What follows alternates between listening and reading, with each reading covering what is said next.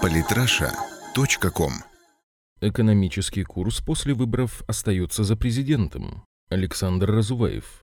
Недавно Владимир Путин подписал указ о проведении выборов в Госдуму 18 сентября. Выборы в Госдуму впервые за многие годы пройдут по смешанной системе. 225 депутатов будут избираться по партийным спискам, столько же по одномандатным округам. Точных прогнозов относительно будущего расклада сил в парламенте пока нет. Единая Россия, вероятно, сохранит контрольный пакет акций в российской политике. Основная же интрига будет связана с левым и национал-патриотическим флангом. КПРФ, конечно, пройдет в Думу. Также в новый парламент могут попасть «Справедливая Россия», «Родина» и партия «Великое Отечество». Впервые с 90-х годов парламентские выборы будут проходить на фоне спада экономики, слабого рубля и падения реальных доходов населения. Экономическая ситуация говорит в пользу успеха левых на выборах. Социальное неравенство в России по мировым меркам среднее, однако многие россияне считают по-другому, что также обеспечивает поддержку левым партиям. Многие из путинских 86% довольны Крымом, Сирией и прочей российской внешней политикой, однако имеют претензии к либеральной экономической линии правительства. Либеральные и прозападные партии, вероятно, не имеют шансов пройти в парламент. Геополитическая ситуация делает их программу не очень очень популярной, да и новых лиц там не видно.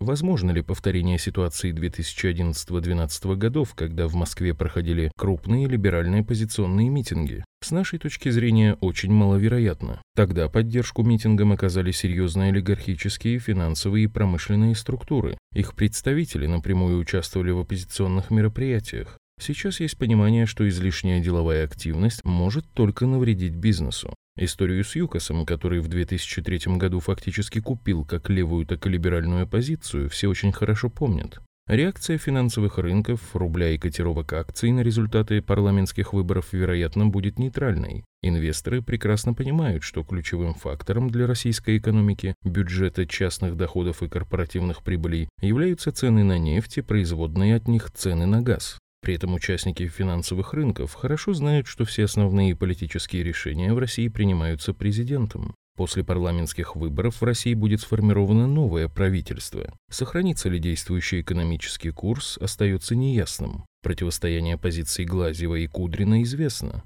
Ставка на рост государственных расходов, дешевый кредит или надежда на призрачный в текущей ситуации приток иностранных инвестиций. Пока нет определенного понимания, чью линию выберет Владимир Путин. Самые интересные статьи о политике и не только. Читайте и слушайте каждый день на сайте polytrasha.com.